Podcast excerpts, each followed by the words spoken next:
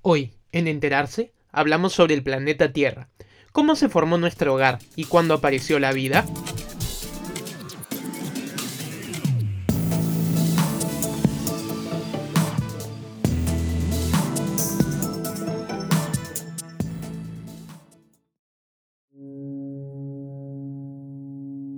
La Tierra, nuestro hogar, es ideal para nosotros. Tiene en abundancia todos los recursos que necesitamos para vivir. Un suelo sólido, agua dulce, oxígeno, una magnetosfera que protege a nuestra atmósfera y a nosotros de la radiación solar, entre tantas otras cosas de las que dependen todas las civilizaciones humanas. Sin embargo, nuestro pequeño y pálido punto azul en el espacio no siempre fue así. Muchos sucesos y millones de años fueron necesarios para que desarrolle las condiciones que hoy tiene y que permiten la vida. Pero ¿cómo fue este proceso? Aún más, ¿cuándo apareció la vida en nuestro planeta? A continuación, te lo contamos. Nuestro planeta tiene muchísimos años. De hecho, han transcurrido un aproximado de 4.6 mil millones de años desde que empezó su formación. A lo largo de su historia, la Tierra ha sufrido muchísimos cambios, cuyas huellas podemos observar en las rocas.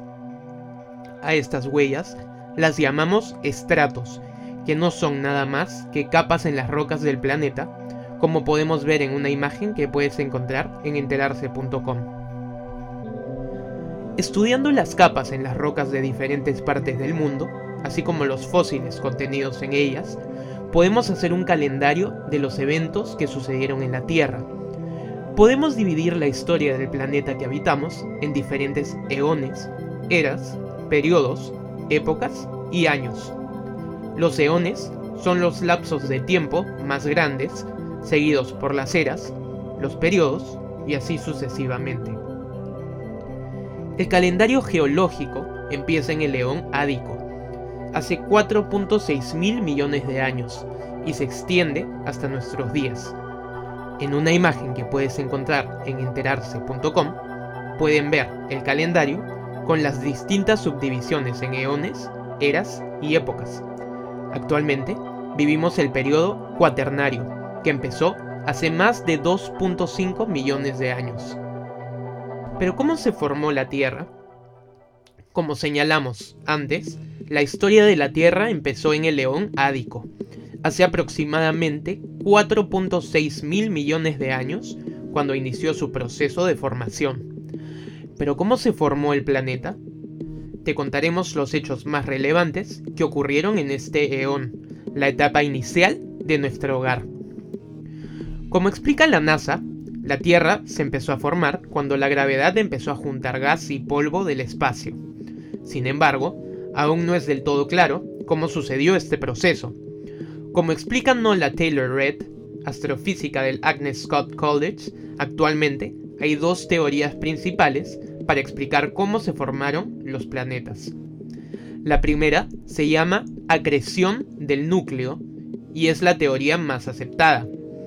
Esta funciona muy bien para explicar la formación de planetas como la Tierra, pero tiene problemas para explicar la formación de planetas gigantes como Júpiter. Para estos se acomoda más la segunda teoría llamada inestabilidad de disco. A continuación, explicaremos la teoría de acreción del núcleo, pues es la preferida por los científicos para explicar la formación de nuestro planeta. Según Taylor Red, hace aproximadamente 4.6 mil millones de años, el sistema solar era solo una nube de gas y polvo llamada nebulosa solar. La gravedad de esta nube hizo que colapse sobre sí misma, se aglomere sobre sí y empiece a girar, formándose el Sol en el centro de la nebulosa. Al formarse el Sol, que concentró el 99.8% de toda la masa del sistema solar, lo que quedaba del material de la nebulosa empezó a juntarse. Pequeñas partículas de gas y polvo se juntaron por la gravedad, haciendo partículas más grandes en diferentes lugares. El viento solar expulsó de la vecindad del Sol a los elementos livianos, como el hidrógeno y el helio, dejando solo materiales pesados y rocosos que formarían los planetas terrestres, la Tierra, Venus, Marte y Mercurio. En las zonas más lejanas, donde el viento solar no tenía tanto impacto, se formarían los gigantes gaseosos, Urano, Júpiter, Neptuno y Saturno. En el caso de nuestro planeta, como explica Taylor Red, se formó primero el núcleo cuando diferentes elementos fueron colisionando y fusionándose. Durante este proceso, los materiales más pesados se hundieron al centro, mientras que los más livianos ascendieron y pasaron a formar posteriormente la corteza. En este primer eón se formó el campo magnético de la Tierra, el cual protege nuestra atmósfera del viento solar. El eón ádico recibió su nombre en honor al dios griego del inframundo, Hades, debido a las condiciones del planeta en ese tiempo. Este no solo tenía una intensa actividad volcánica, sino que era constantemente bombardeado por asteroides y cometas, que eran más comunes por ese entonces. De hecho, se piensa que hace aproximadamente 4.5 mil millones de años, un cuerpo del tamaño de Marte llamado Theia chocó con nuestro planeta. El impacto fue tan grande que un pedazo de la Tierra se desprendió y empezó a orbitarla. Ahora lo conocemos como la Luna. Después de esto, nuestro planeta quedó como una bola de magma caliente.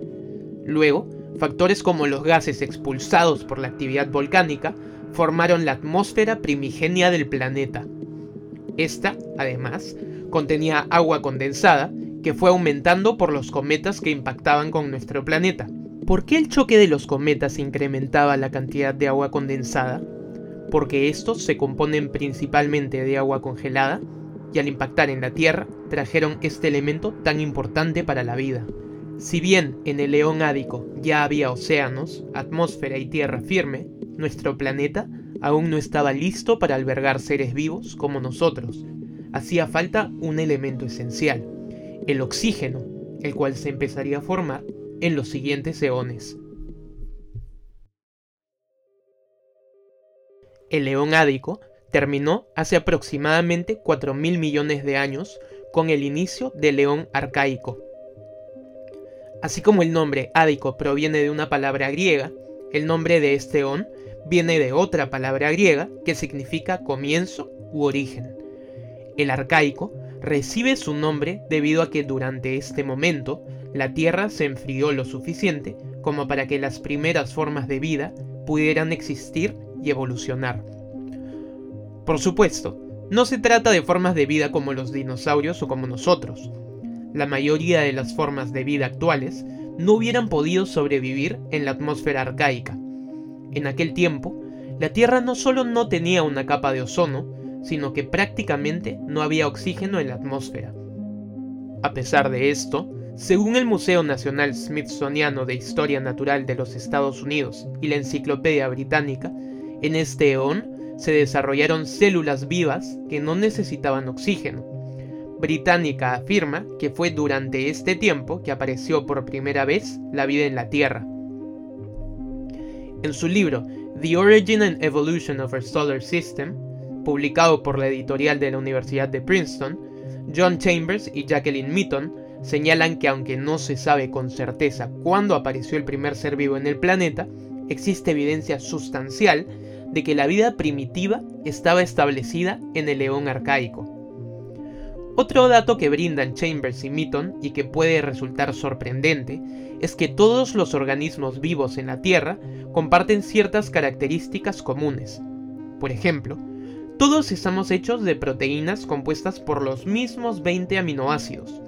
Esto sugiere que todos los seres vivos que conocemos, desde las hormigas hasta nosotros, pasando por las ballenas, los extintos mamuts, las plantas y las bacterias, provenimos del mismo ancestro común que vivió hace miles de millones de años, quizás en el eón arcaico.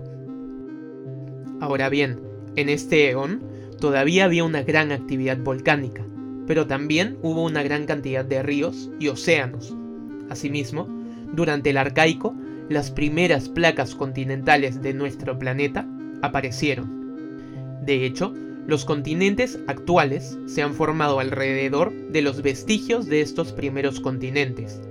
Cabe resaltar que a medida que ha pasado el tiempo, la superficie de la Tierra ha cambiado. Continentes se han formado y roto, Algunas veces, todos ellos han formado un gran continente como Pangea o Rodinia. Lo cierto es que la forma de los continentes ha ido cambiando a lo largo del tiempo. Por otro lado, según Becky Oskin, geóloga de Caltech, hace 3.5 mil millones de años, a mediados del León arcaico, apareció por primera vez oxígeno proveniente de la fotosíntesis. Sin embargo, la atmósfera aún tendría una concentración bastante baja de oxígeno hasta recién hace 2.4 mil millones de años, a finales de este eón. Pero ¿cómo así se llenó de oxígeno nuestra atmósfera? La atmósfera es un componente indispensable para la vida. Sin embargo, la composición de la atmósfera terrestre ha cambiado con el tiempo. De hecho, cuando nuestro planeta se comenzó a formar, tuvo una primera atmósfera que según algunos científicos se habría perdido debido al viento solar. Tiempo después, al aparecer nuestro campo magnético, pudo crearse una segunda atmósfera protegida por este durante el León arcaico.